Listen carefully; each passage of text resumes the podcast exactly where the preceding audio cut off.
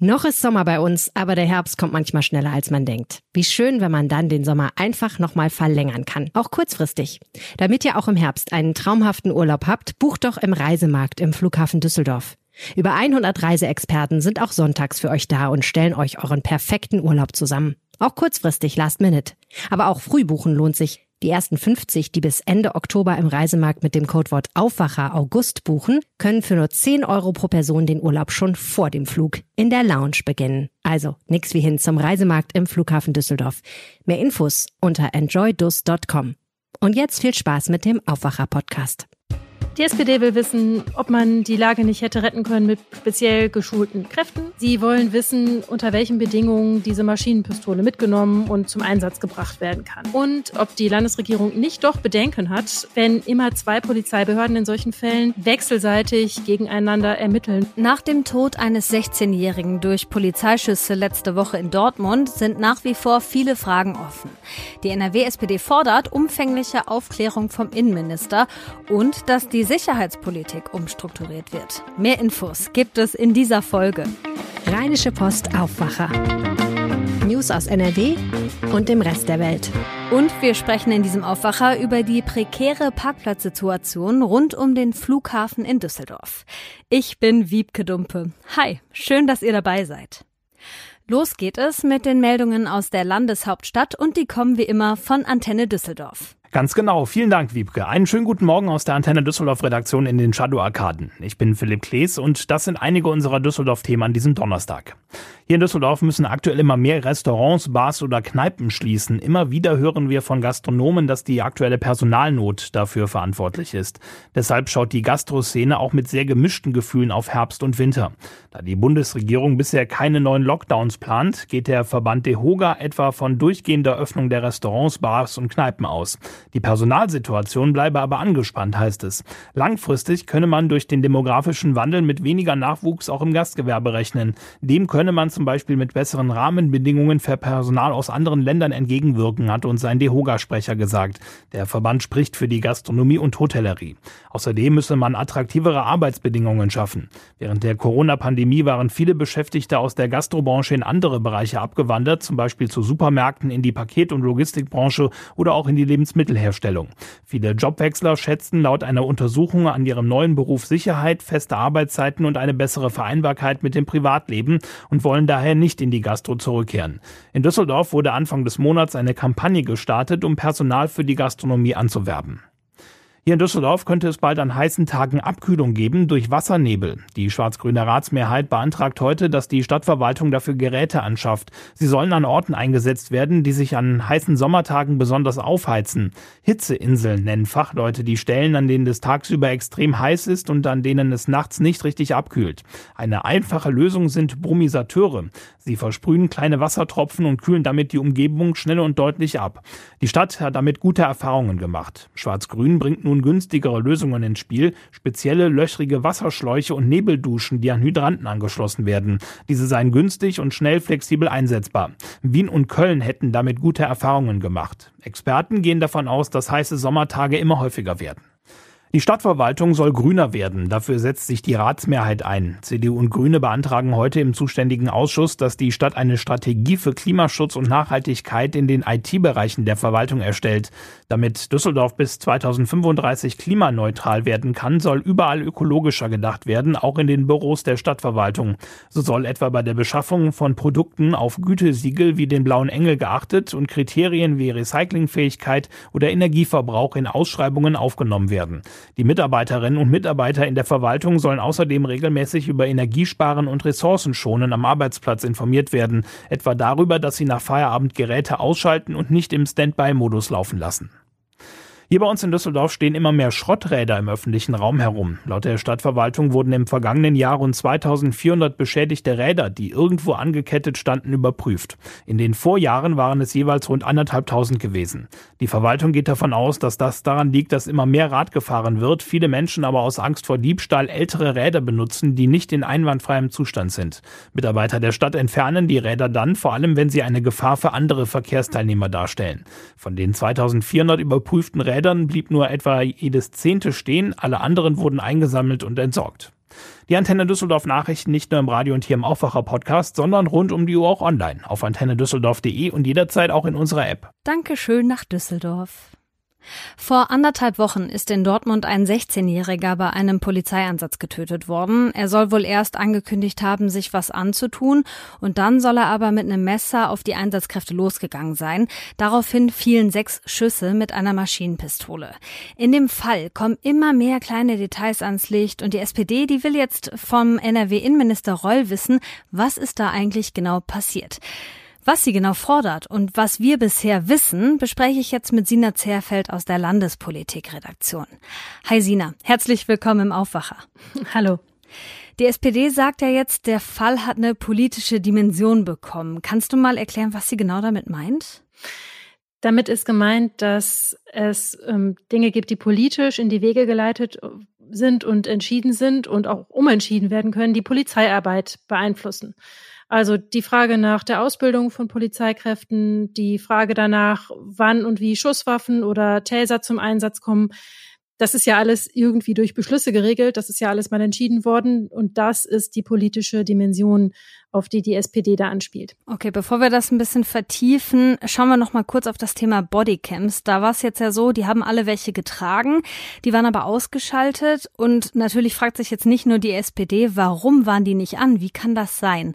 Was hat der Innenminister bzw. das NRW-Innenministerium dazu gesagt?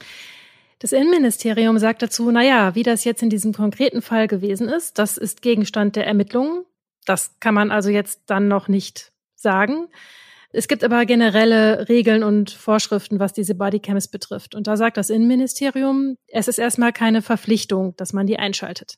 Der Sinn dieser Kameras sei es, dass sie Situationen, in denen Gewalt droht, entschärfen sollen. Also die Polizistinnen und Polizisten sollen ankündigen, ähm, ich nehme sie auf, sie werden gefilmt und dann sollen mögliche Angreifer dadurch davon abgehalten werden, mit ihrem Tun weiterzumachen, sollen also quasi beruhigt werden. Das Ganze soll Gewaltsituationen verhindern. Mhm. Es war ja so, dass da offensichtlich eine Gewaltsituation drohte. Ne? Das war ja eine sehr gefährliche Situation und das war allen klar. Da fragt man sich also, warum haben die dann die Kameras nicht eingeschaltet?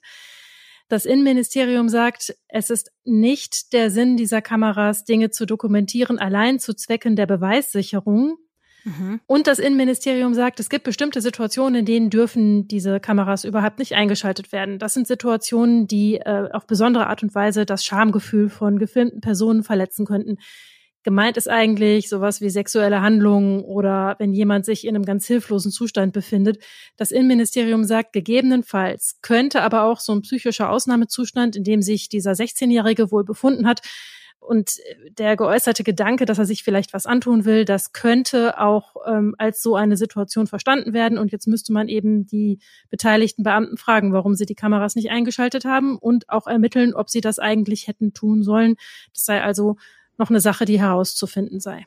Dazu können wir jetzt also noch nicht mehr sagen. Was aber auch der Fall war, ist ja, dass die Beamten und Beamtinnen, ich weiß gar nicht, ob es auch Polizistinnen waren, aber auf jeden Fall die Einsatzkräfte in dem Einsatz auch einen Taser eingesetzt haben und auch Pfefferspray. Und die SPD fragt sich ja jetzt, warum hat das denn nichts gebracht? Waren diese Schüsse wirklich nötig?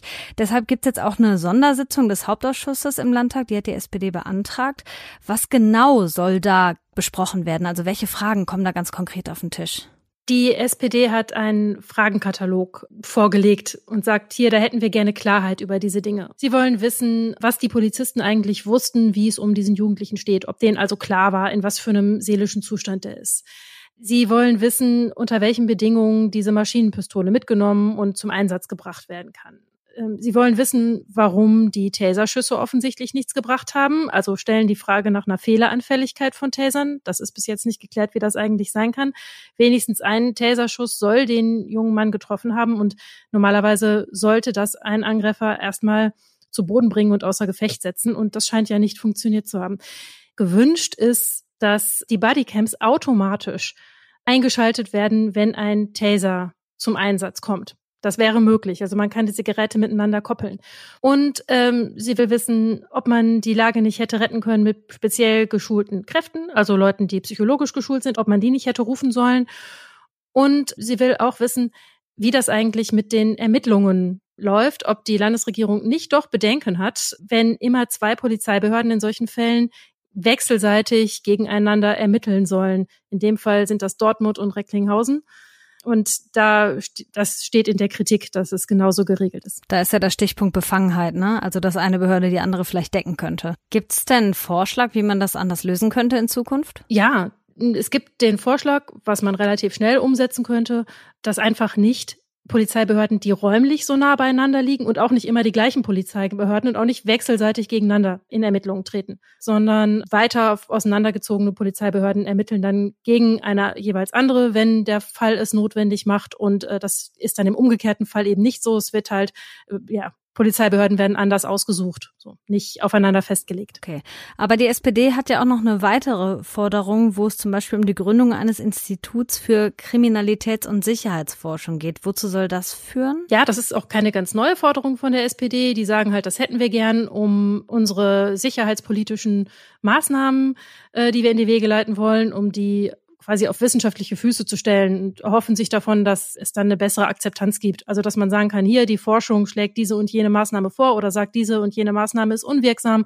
Und wenn man dann entsprechend reagiert, dann hätte das eine breitere Akzeptanz und man wüsste auch mehr, was man tut. Das ist die Vorstellung der SPD. Okay, aber für diesen ganz konkreten Fall wird das ja erstmal alles nichts mehr bringen.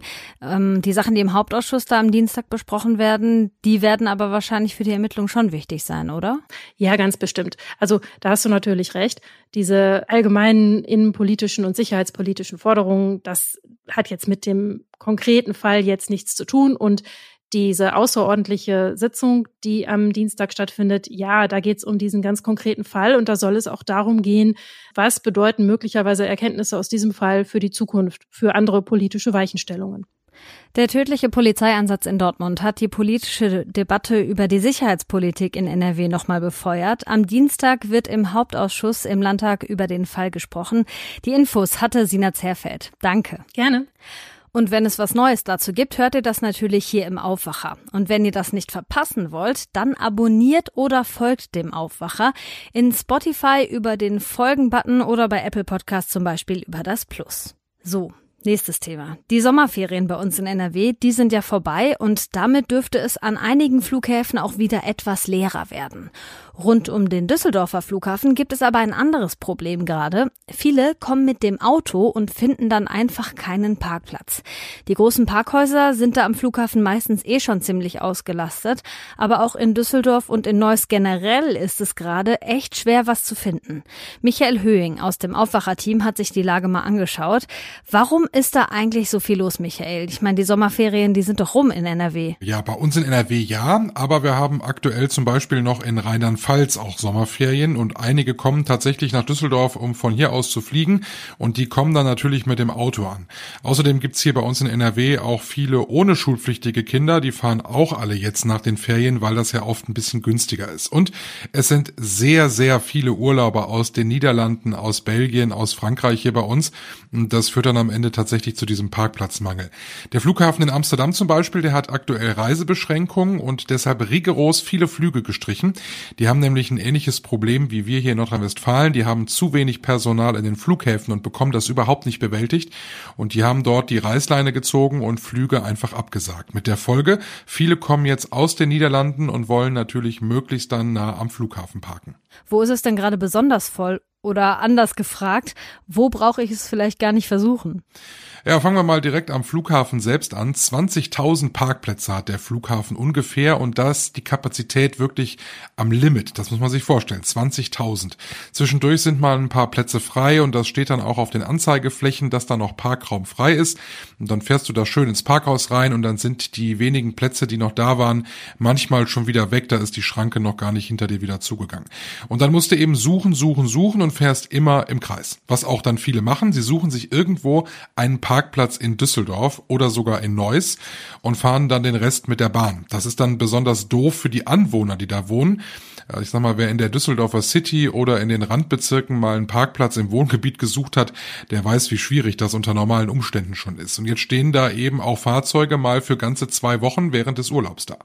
Viele Niederländer sind außerdem noch auf die Idee gekommen, Park-and-Ride-Parkplätze zu nutzen, also irgendwo an einem Bahnhof. Das Schöne ist, die kosten nichts.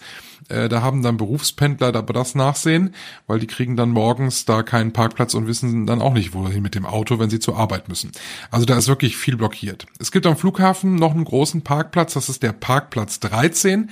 Der liegt gut drei Kilometer vom Flughafen weg. Und da fährt man eigentlich auch mit dem Shuttlebus dann hin. Das ist für Mitarbeiter gedacht, damit die auch irgendwo parken können. Die werden dann da abgeholt und da auch wieder hingefahren. Da parken aktuell auch sehr viele Urlauber, teils auch aus purer Verzweiflung, denn irgendwo muss man ja mit dem Auto hin und man hat ja auch ein bisschen die Zeit im Nacken, wenn man da anreist. Es gibt ja auch solche Parkdienstleister, also denen kannst du dein Auto geben am Flughafen und die parken das dann sicher für so lange, wie du eben im Urlaub bist. Aber die machen ja jetzt auch Ärger, ne?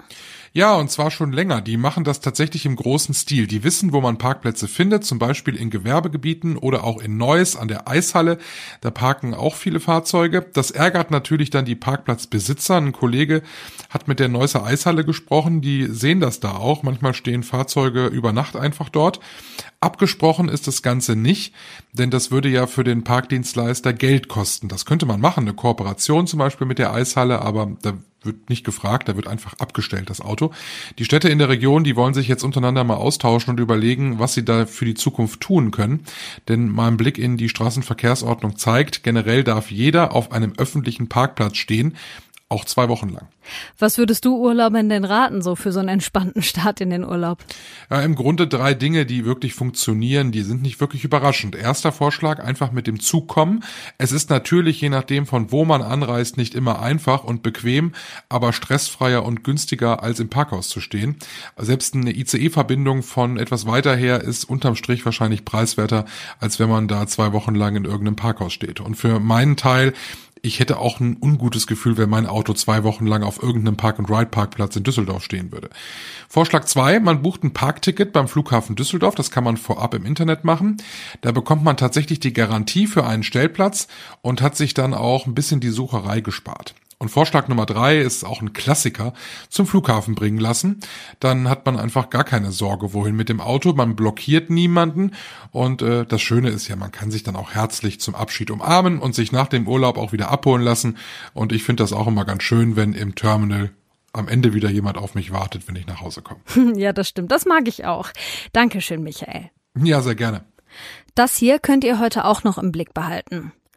Heute entscheidet sich, ob der Kreis Düren seinen Namen behält oder ob er in Ruhrkreis Düren-Jülich umbenannt wird. Im letzten Dezember hatte der Kreistag die Umbenennung beschlossen. Ob sie aber umgesetzt wird, sollen die Menschen im Kreis bestimmen und das geht noch bis heute. Mit der Umbenennung soll die Vielfalt des Kreises besser zur Geltung kommen. Im Prozess um den Säureanschlag auf den Spitzenmanager Bernhard Günther könnte heute das Urteil fallen. Der 55-Jährige war vor vier Jahren in der Nähe seines Hauses in Hahn mit Schwefelsäure überschüttet worden. Angeklagt ist ein Mann aus Belgien. Von ihm wurden Handschuhe am Tatort gefunden mit seiner DNA. Er bestreitet die Tat. Wenn die Richter am Wuppertaler Landgericht ihn schuldig sprechen, drohen ihm mehrere Jahre Gefängnis. Kurz noch ein bisschen unnützes Wissen für hinten raus. Die DIN-Norm 476 wird heute 100 und die legt die Papierformate fest und damit auch das berühmte DIN A4-Blatt, das in allen europäischen Ländern benutzt wird. Hier kommt noch das Wetter. Der Donnerstag startet grau, am Nachmittag kommt auch die Sonne raus, gebietsweise kann es regnen und gewittern, vor allem in Westfalen. Dazu Höchsttemperaturen zwischen 24 und 27 Grad, auf den Bergen bis 22 Grad. Der Freitag wird so ähnlich. Das war der Aufwacher am Donnerstag. Mein Name ist Wiebke Dumpe und wenn ihr mögt, dann hören wir uns schon morgen wieder. Bis dahin, macht's euch schön. Mehr Nachrichten aus NRW gibt's jederzeit auf RP Online. rp-online.de